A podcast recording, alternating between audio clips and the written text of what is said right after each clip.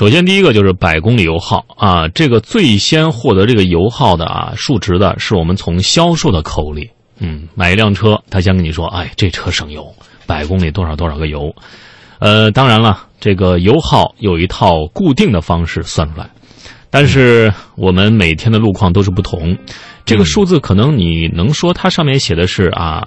啊，工信呃，这个工业这个工信部啊，这个写的是，比如说是七点零，啊，七点零升百公里啊。可是买回来你实际一开，也许你会发现你那个数值油耗表上啊，这个写的是十五啊，瞬时油耗这种啊，不要把它当成这种啊平均的油耗。嗯，还有的时候呢，实际的油耗和我们比如说是七点零了啊，也许我们开一个呃高速的时候。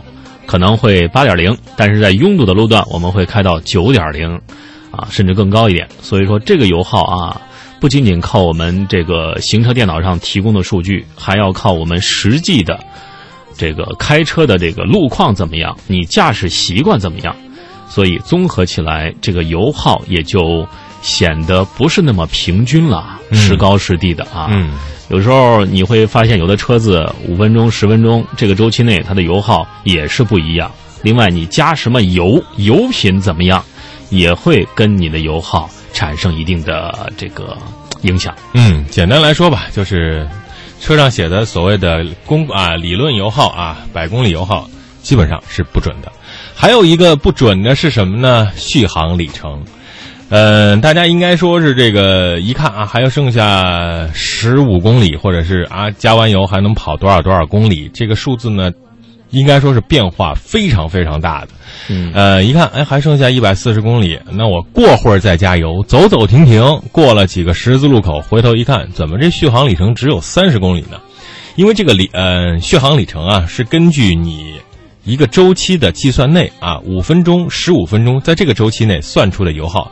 呃，去和你现在油箱里还有多少油混在一起啊？除一除，有一个公式，算出来大概还能跑多远。但是，开车的习惯不同啊，油门踩得重，刹车很猛，堵车明显，基本上续航里程会剧烈的上下波动。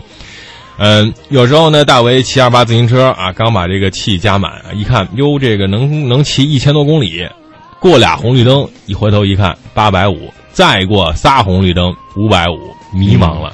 但是，一上高速啊，开个这个七八十公里每小时，哟，变成了九百。所以啊，这玩意儿啊，真不靠谱啊。但是有一点是很靠谱的，这个油箱指示表。对，您最好是过了一半啊，油箱过了一半就把这油加满。呃，这老司机圈里有一句话叫“这个抛油锚”啊，就是开着开着油没了，停路边这事儿忒丢人了。